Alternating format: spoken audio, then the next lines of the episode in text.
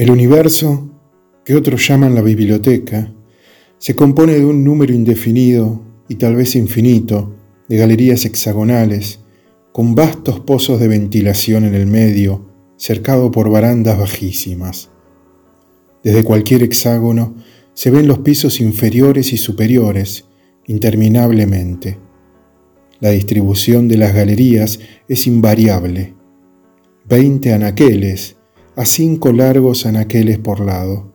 Cubren todos los lados menos dos. Su altura, que es la de los pisos, excede apenas la de un bibliotecario normal. Una de las caras libres da un angosto zaguán que desemboca en otra galería, idéntica a la primera y a todas. A izquierda y a derecha del zaguán hay dos gabinetes minúsculos, uno permite dormir de pie, otro satisfacer las necesidades finales. Por ahí pasa la escalera espiral que se abisma y se eleva hacia lo remoto.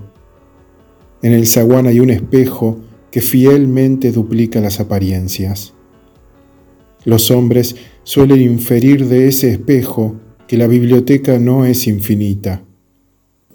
Si lo fuera realmente, ¿A qué esa duplicación ilusoria? Yo prefiero soñar que las superficies bruñidas figuran y prometen el infinito. La luz procede de unas frutas esféricas que llevan el nombre de lámparas. Hay dos en cada hexágono, transversales. La luz que emiten es insuficiente, incesante. Como todos los hombres de la biblioteca, He viajado en mi juventud. He peregrinado en busca de un libro, acaso del catálogo de catálogos. Ahora que mis ojos casi no pueden descifrar lo que escribo, me preparo a morir a unas pocas leguas del hexágono en que nací. Muerto, no faltarán manos piadosas que me tiren por la baranda. Mi sepultura será el aire insondable. Mi cuerpo se hundirá largamente y se corromperá y disolverá en el viento engendrado por la caída, que es infinita. Yo afirmo que la biblioteca es interminable.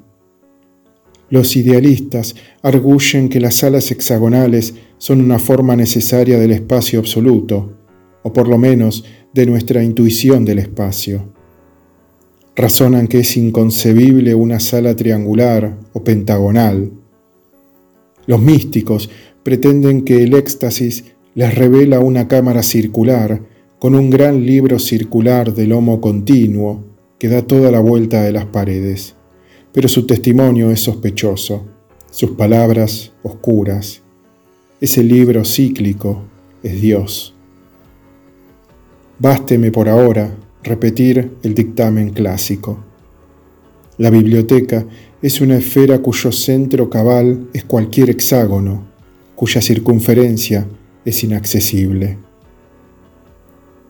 A cada uno de los muros de cada hexágono corresponden cinco anaqueles. Cada anaquel encierra 32 libros de formato uniforme. Cada libro es de 410 páginas, cada página de 40 renglones, cada renglón de unas 80 letras de color negro. También hay letras en el dorso de cada libro. Esas letras no indican o prefiguran lo que dirán las páginas. Sé que esa inconexión alguna vez pareció misteriosa. Antes de resumir la solución, cuyo descubrimiento, a pesar de sus trágicas proyecciones, es quizá el hecho capital de la historia, quiero rememorar algunos axiomas.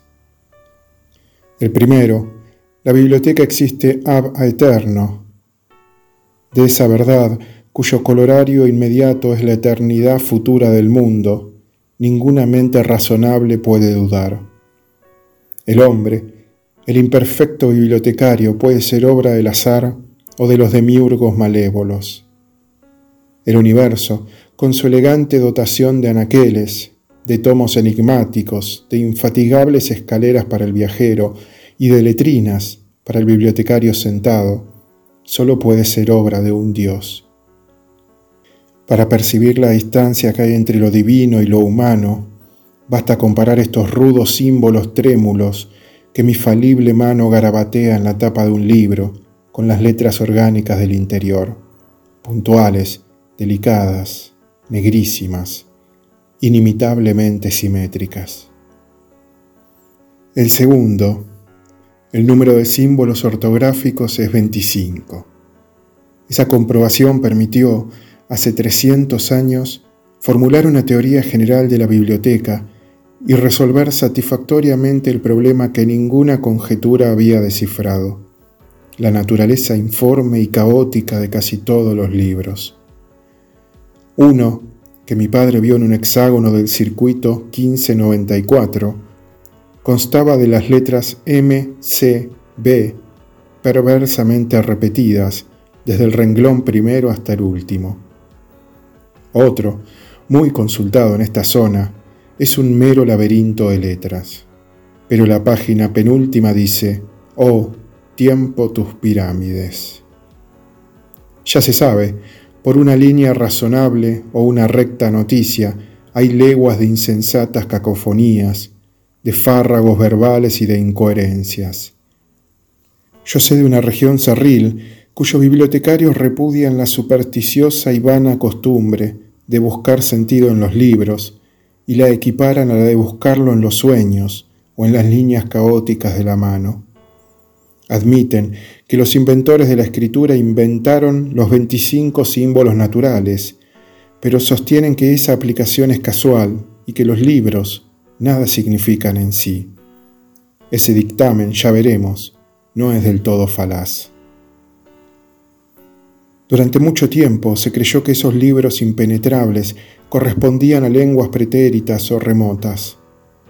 Es verdad que los hombres más antiguos, los primeros bibliotecarios, usaban un lenguaje asaz diferente del que hablamos ahora. Es verdad que unas millas a la derecha la lengua es dialectal y que 90 pisos más arriba es incomprensible. Todo eso, lo repito, es verdad, pero 410 páginas de inalterables M, C, B no pueden corresponder a ningún idioma, por dialectal o rudimentario que sea.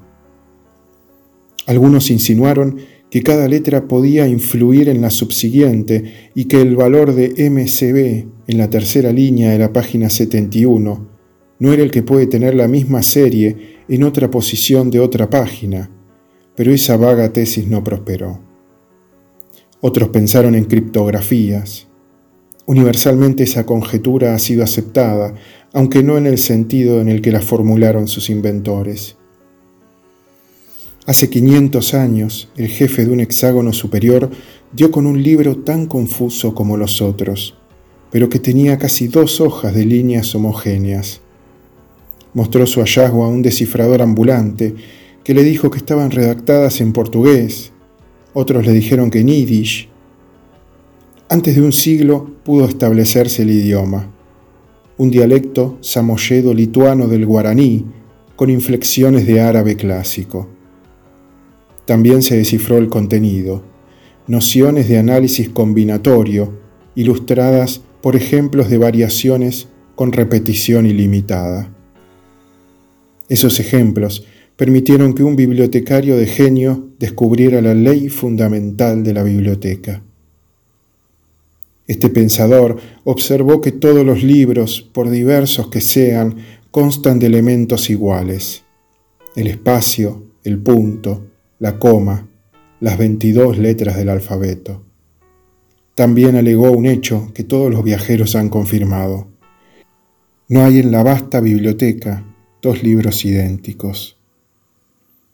De esas premisas incontrovertibles, dedujo que la biblioteca es total y que sus anaqueles registran todas las posibles combinaciones de los veintitantos símbolos ortográficos, número aunque vastísimo, no infinito. O sea, todo lo que es dable expresar en todos los idiomas. Todo, la historia minuciosa del porvenir, las autobiografías de los arcángeles, el catálogo fiel de la biblioteca, miles y miles de catálogos falsos, la demostración de la falacia de esos catálogos, la demostración de la falacia del catálogo verdadero, el Evangelio gnóstico de Basílides, el comentario de ese Evangelio, el comentario del comentario de ese Evangelio, la relación verídica de tu muerte, la versión de cada libro a todas las lenguas, las interpolaciones de cada libro en todos los libros, el tratado que Veda pudo escribir y no escribió sobre la mitología de los sajones, los libros perdidos de Tácito. Cuando se proclamó que la biblioteca abarcaba todos los libros, la primera impresión fue de extravagante felicidad. Todos los hombres se sintieron señores de un tesoro intacto y secreto. No había problema personal o mundial cuya elocuente solución no existiera en algún hexágono. El universo estaba justificado. El universo bruscamente usurpó las dimensiones ilimitadas de la esperanza. En aquel tiempo se habló mucho de las vindicaciones, libros de apología y de profecía que para siempre vindicaban los actos de cada hombre del universo y guardaban arcanos prodigiosos para su porvenir. Miles de codiciosos abandonaron el dulce hexágono natal y se lanzaron escaleras arriba, urgidos por el vano propósito de encontrar su vindicación. Esos peregrinos disputaban en los corredores estrechos, proferían oscuras maldiciones, se estrangulaban en las escaleras divinas, arrojaban los libros engañosos al fondo de los túneles, morían despeñados por los hombres de regiones remotas.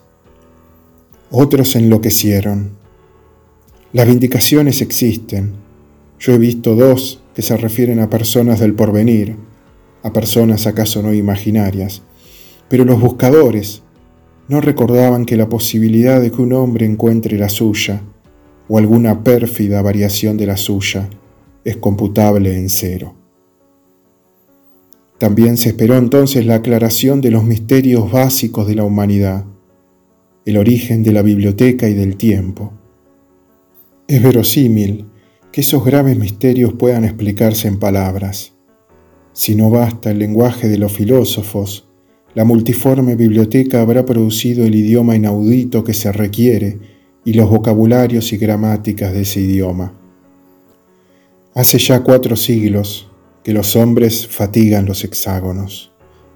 Hay buscadores oficiales, inquisidores, yo los he visto en el desempeño de su función. Llegan siempre rendidos. Hablan de una escalera sin peldaños que casi los mató. Hablan de galerías y de escaleras con el bibliotecario. Alguna vez toman el libro más cercano y lo ojean en busca de palabras infames. Visiblemente, nadie espera descubrir nada.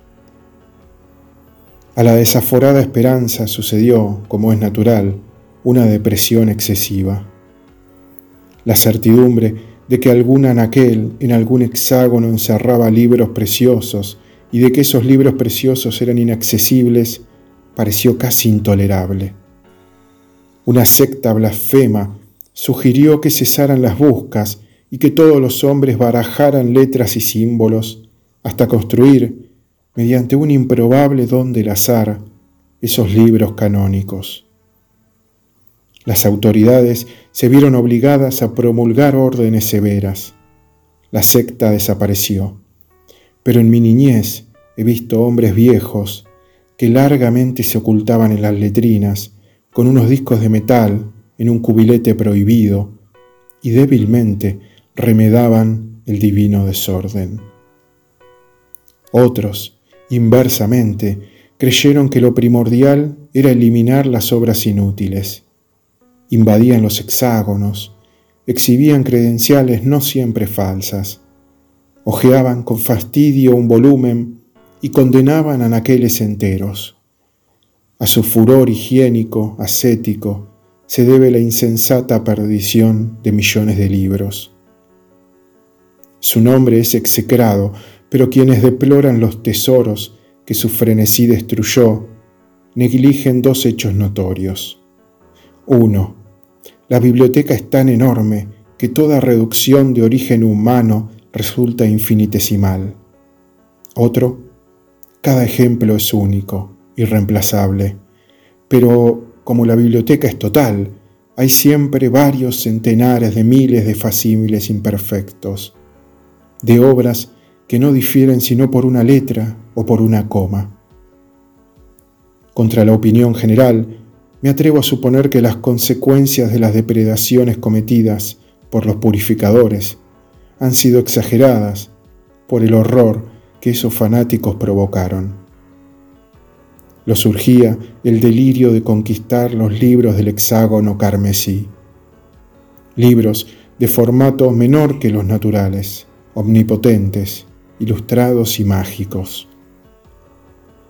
También sabemos de otra superstición de aquel tiempo, la del hombre del libro.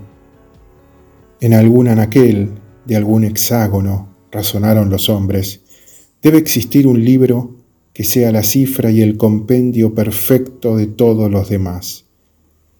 Algún bibliotecario lo ha recorrido y es análogo a un dios. En el lenguaje de esta zona persisten aún vestigios del culto de ese funcionario remoto. Muchos peregrinaron en busca de él. Durante un siglo fatigaron en vano los más diversos rumbos. Cómo localizar el venerado hexágono secreto que lo hospedaba. Alguien propuso un método regresivo. Para localizar el libro A, consultar previamente un libro B que indique el sitio de A.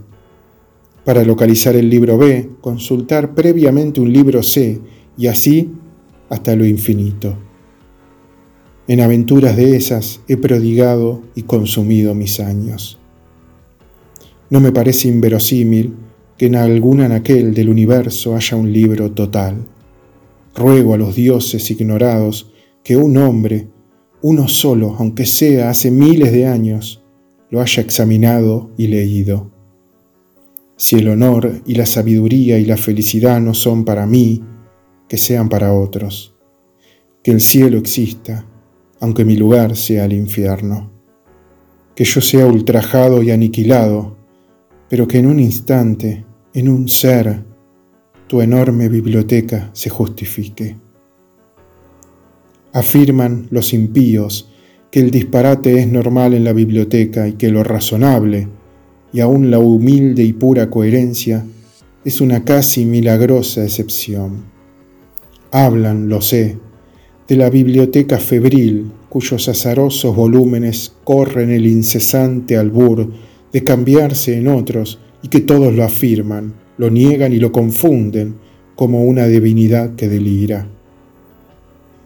Estas palabras que no solo denuncian el desorden, sino que lo ejemplifican también, notoriamente prueban su gusto pésimo y su desesperada ignorancia.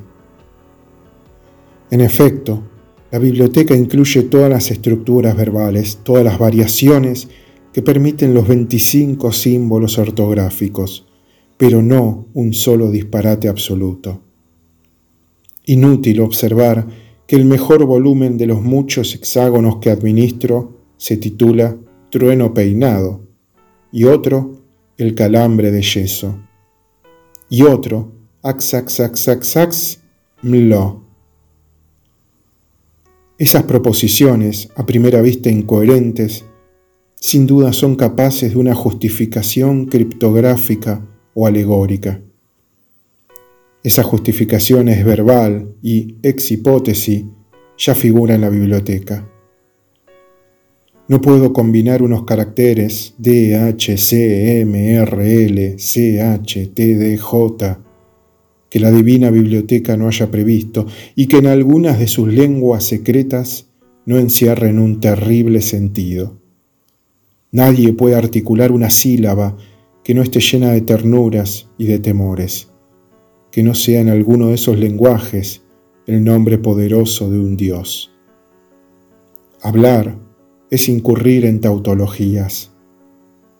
Esta epístola inútil y palabrera ya existe en uno de los treinta volúmenes de los cinco anaqueles de uno de los incontables hexágonos, y también su refutación. Un número n de lenguajes posibles usa el mismo vocabulario. En algunos, el símbolo biblioteca admite la correcta definición ubicuo y perdurable sistema de galerías hexagonales. Pero biblioteca es pan o pirámide o cualquier otra cosa, y las siete palabras que la definen tienen otro valor. Tú, que me lees, ¿estás seguro de entender mi lenguaje? La escritura metódica me distrae de la presente condición de los hombres. La certidumbre de que todo está escrito nos anula o nos afantasma. Yo conozco distritos en que los jóvenes se prosternan ante los libros y besan con barbarie las páginas, pero no saben descifrar una sola letra. Las epidemias, las discordias heréticas, las peregrinaciones que inevitablemente degeneran en bandolerismo han diezmado la población. Creo haber mencionado los suicidios cada año más frecuente.